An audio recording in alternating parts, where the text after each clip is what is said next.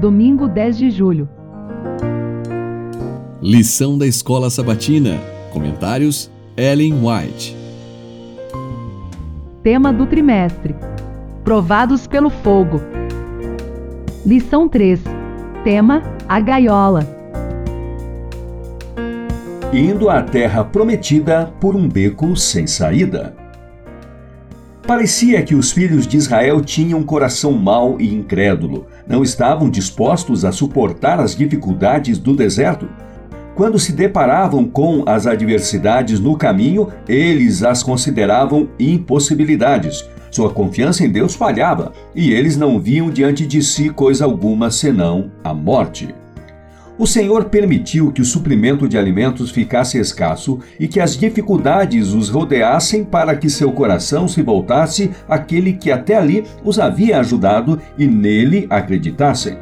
Estava pronto para ser um auxílio presente para eles. Se em sua necessidade o invocassem, ele lhes manifestaria sinais de seu amor e contínuo cuidado. Entretanto, não pareciam dispostos a continuar confiando no Senhor, a não ser que pudessem testemunhar diante de seus olhos a contínua evidência de seu poder. Se tivessem possuído verdadeira fé e firme confiança em Deus, inconveniências, obstáculos e mesmo sofrimentos reais teriam sido alegremente suportados, visto que o Senhor tinha agido de modo tão maravilhoso para seu livramento da servidão. Além disso, o Senhor prometeu que, se fossem obedientes aos seus mandamentos, nenhuma enfermidade viria sobre eles, pois disse: Eu sou o Senhor, aquele que cura vocês. Êxodo 15, 26, História da Redenção, páginas 90 e 91. A incredulidade e a murmuração dos filhos de Israel ilustram o povo de Deus que vive hoje na terra.